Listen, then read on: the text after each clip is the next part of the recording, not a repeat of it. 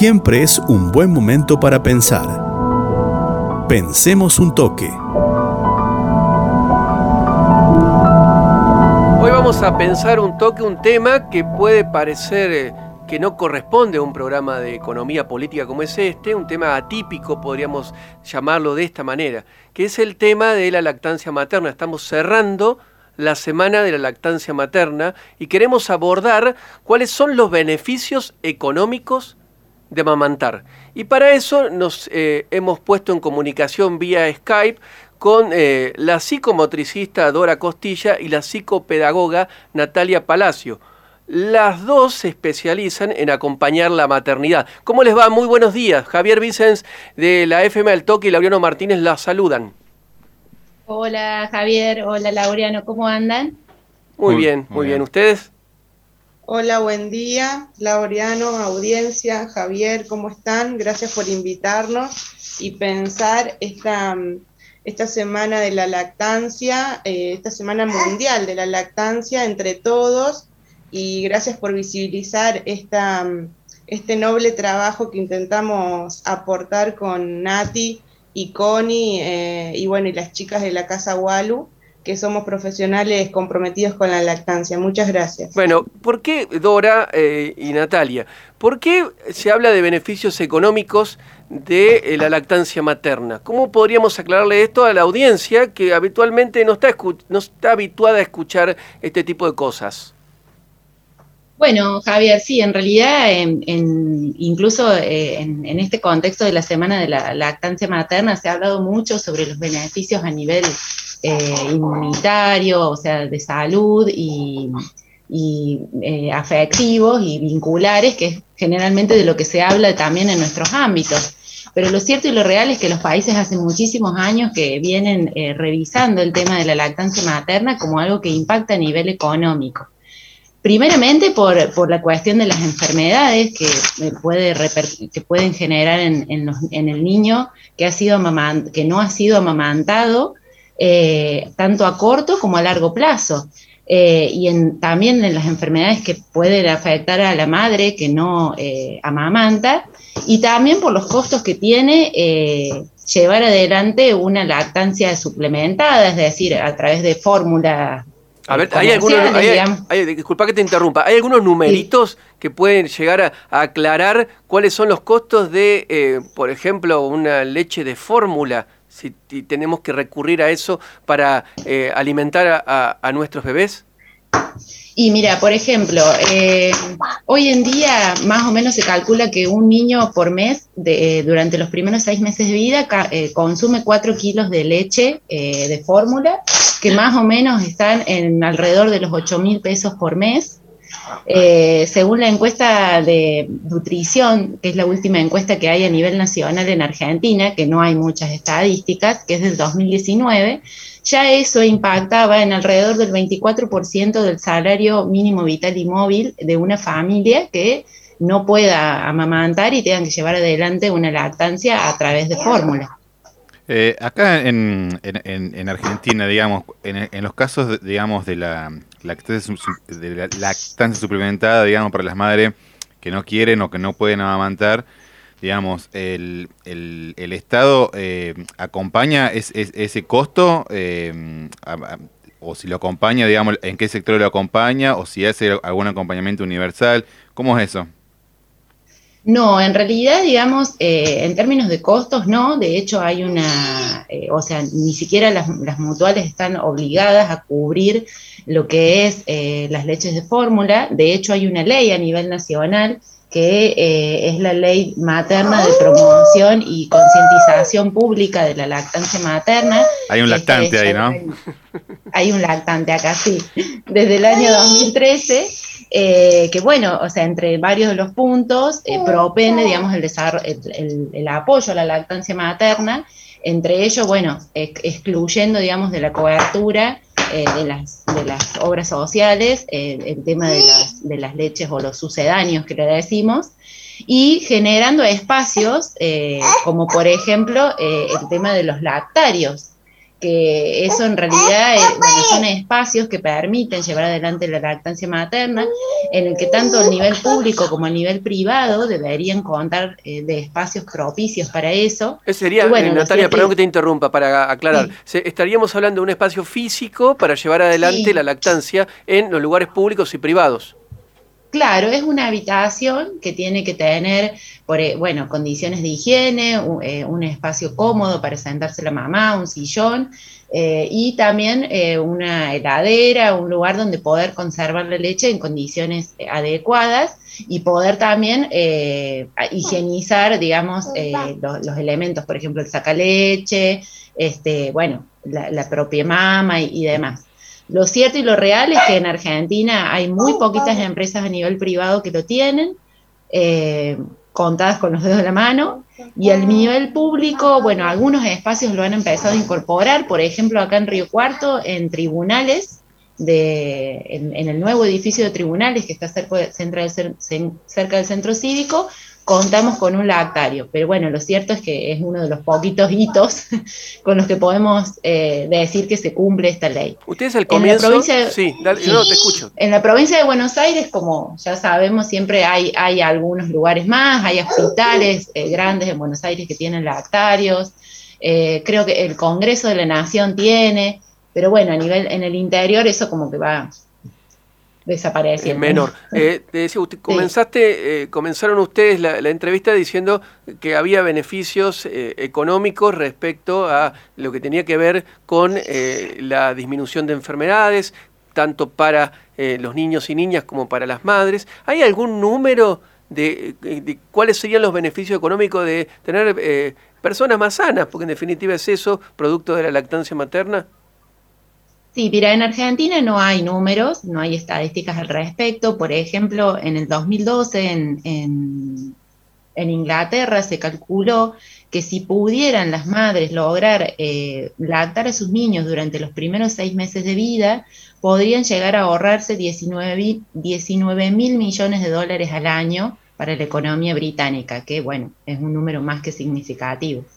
Eh, un número importante, sin duda. Eh, de eso no hay estimaciones en Argentina.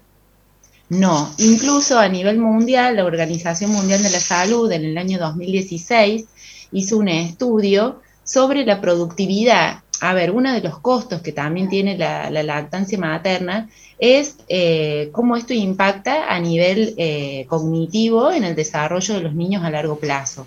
Y eso también repercute, digamos, en cómo estos niños pueden desenvolverse en el, en el mundo laboral, ¿no? Sí. Entonces, bueno, la, Organización Mundial de la Salud estimó en el año 2016 eh, un, un, un costo de, ay, disculpen que lo tengo por acá. Tranquila, dale, dale, dale. A ver, eh, o sea, tenemos un aumento en la productividad futuro de los, de los y las trabajadoras que fueron amamantadas. Es una, es, a mí me llama poderosamente la atención, nunca lo hubiera pensado desde ese punto de vista. Sí, sí, sí. Ahora, eh, una, eh, una, una, una, consulta de mente también. 300 mil millones de dólares al año podrían eh, mejorarse si, digamos, hubiera lactancias suficientes en cuanto a la productividad a nivel mundial. Un aumento en la productividad a nivel mundial. eso sería, 300 mil millones de dólares. Sola, digamos, eso sería si se si se llevara a cabo la lactancia materna. Sí, o sea, si pudiéramos lograr este, esta ley de oro de la que habla la Organización Mundial de la Salud, que es la lactancia exclusiva durante los primeros seis meses y el acompañamiento hasta los dos años, que bueno, después se va, eh, digamos, eh, combinando con, con alimentación no, no exclusivamente a través de leche materna, pero digamos, si pudiéramos lograr, aunque sea estos primeros seis meses, ya los cambios eh, serían muy significativos. Bueno, lo que vos decís, en Argentina, perdón, en Argentina, eh, también eh, esta encuesta del 2019 muestra que si bien el 97% de los nacidos son lactados en primer momento, a los seis meses disminuye al 42%, o sea que a los seis meses hay menos del 50% de la población está siendo lactada en Argentina. Bueno, e-, es importante lo que ustedes están diciendo cuando tenemos en cuenta la perspectiva futuro en un país que tiene 6 de cada 10 chicos en situación de pobreza, es decir, con inseguridad alimentaria. O pensar cómo hacemos para revertir, quizá también el camino sea incentivar eh, la alimentación, en este caso, eh, a través de la leche materna. Eh, Dora, como asesora en, lo que tiene que ver con maternidad. ¿Qué le recomendás a la madre, a, la familia, a, las madres y padres que nos están escuchando para incentivar eh, la leche materna, para poder eh, dar a mamantar, para poner el pecho? Sí, yo para organizarnos un poco también, eh, yo no me voy a los números tan fríos como te gustan a vos, Javier. Sí. pero digamos, Somos así los economistas. Sí, perdón. Eh, yo como que me hace como ruido en la panza, eh, pero digo que son muy obviamente necesarios también medir este tipo de cosas, pero bueno, cuando se trata de, personas es como que eh, no está tan lindo, no suenan tan lindos los números. Pero bueno, digo, retomando esto, recordar que en realidad es el lema de de esta semana y de este año del 2021 eh, el lema es eh, la lactancia materna, una responsabilidad entre todos. Y bueno, eh, cerrando un poco y respondiéndote un poco a la pregunta que vos me haces, ¿qué recomiendo yo?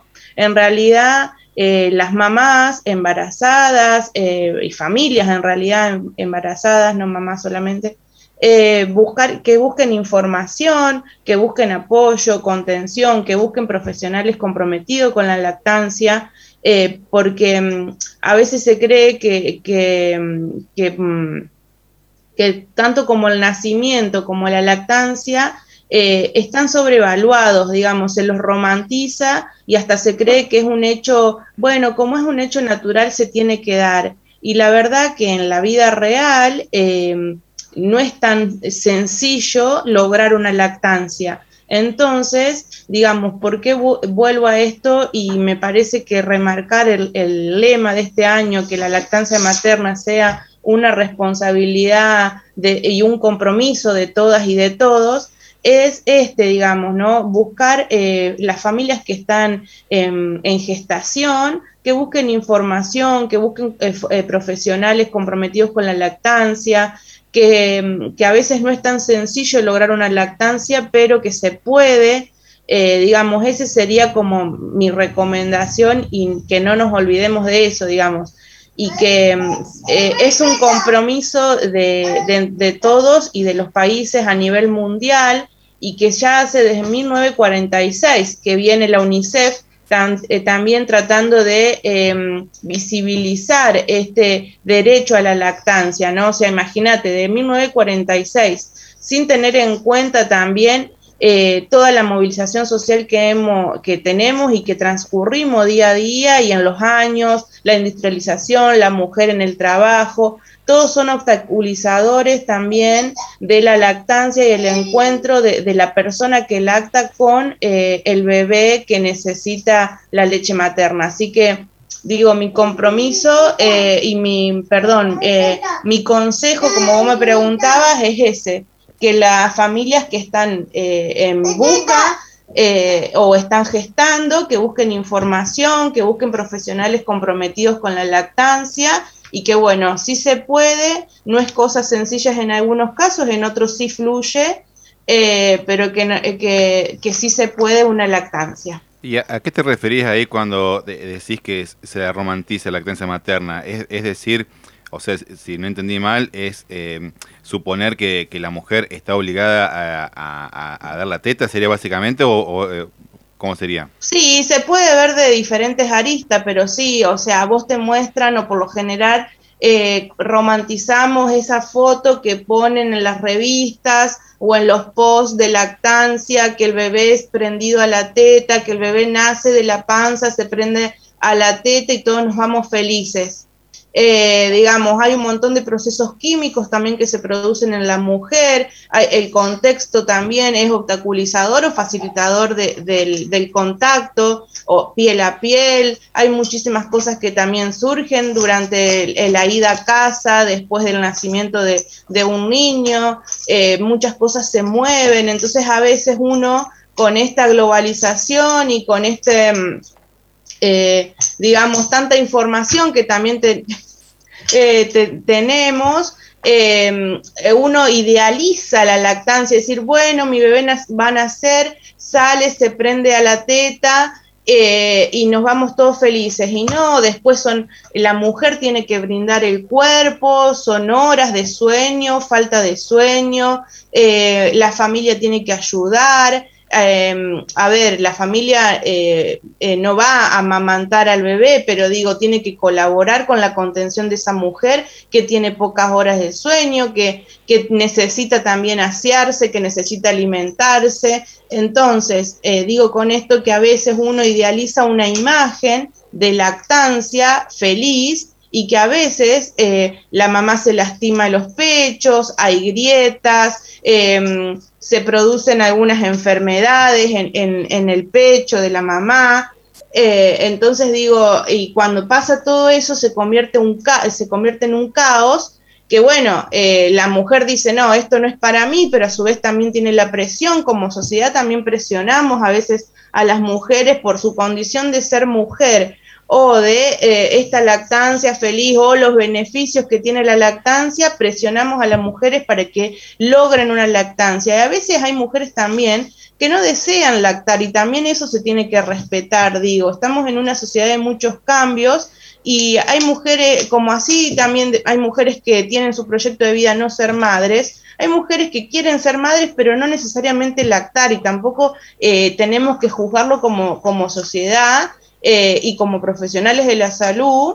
Y también tenemos que acompañar esos procesos porque indudablemente a veces se produce, eh, digamos, la bajada de esta leche que, dicen todo el mundo, la bajada de la leche, y también eso es un proceso eh, para que se retire, digamos. y los pechos duelen y los pechos se, se, se ponen duros, digamos, hay muchas cosas que no es tan sencilla, eh, que no hace que la lactancia sea tan sencilla en muchas mujeres, ¿no? No, no generalizo. Dora, eh, agradeciéndoles por su tiempo, una última consulta les quiero hacer eh, y es la que tiene que ver con lo que vos mencionaste al comienzo, la mujer y el mundo del trabajo. ¿Cómo está acompañando el mundo del trabajo, la legislación, a la posibilidad de la madre que desea amamantar? Bueno, en realidad, digamos, lo que conocemos en Argentina, la ley de contratos de trabajo establece, eh, bueno, la licencia durante tres meses. Acá en, Córdoba tenemos el cuarto mes de Córdoba, que es un avance. Asimismo, Argentina sigue siendo uno de los países a nivel mundial con la, con la licencia por, maternidad este, más, baja del mundo. No está entre los países con menores licencias Ahí te escuchamos un poco bajo, Natalia. Sí, ahí me escuchan mejor. No, un poquito bajo. Acercate un poquito al micrófono. Bien.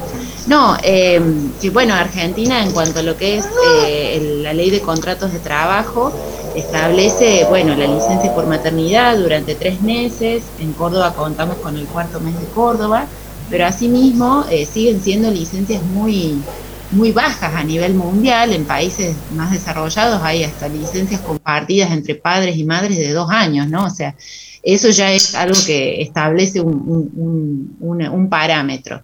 Eh, y bueno. Eso hablando de lo, de lo privado, en lo público. Y en, lo público son seis meses. claro, sí, hay que remarcar eso. En, lo, en las, los empleados públicos, la, eh, la licencia por maternidad es de seis meses. Bueno, sería, sería, sería una materia entonces para discutir sin duda en este proceso de campaña eleccionario que tenemos la modificación en estas leyes para que apoyen a aquella mamá que desea amamantar. Les agradecemos muchísimo por esta entrevista que ha sido muy, al menos de mi parte, muy ilustrativa respecto a un tema que no conocemos. Bueno, muchas gracias Javier y Laureano. Muchas gracias por el espacio. Gracias por el espacio y bueno, eh, estamos en contacto.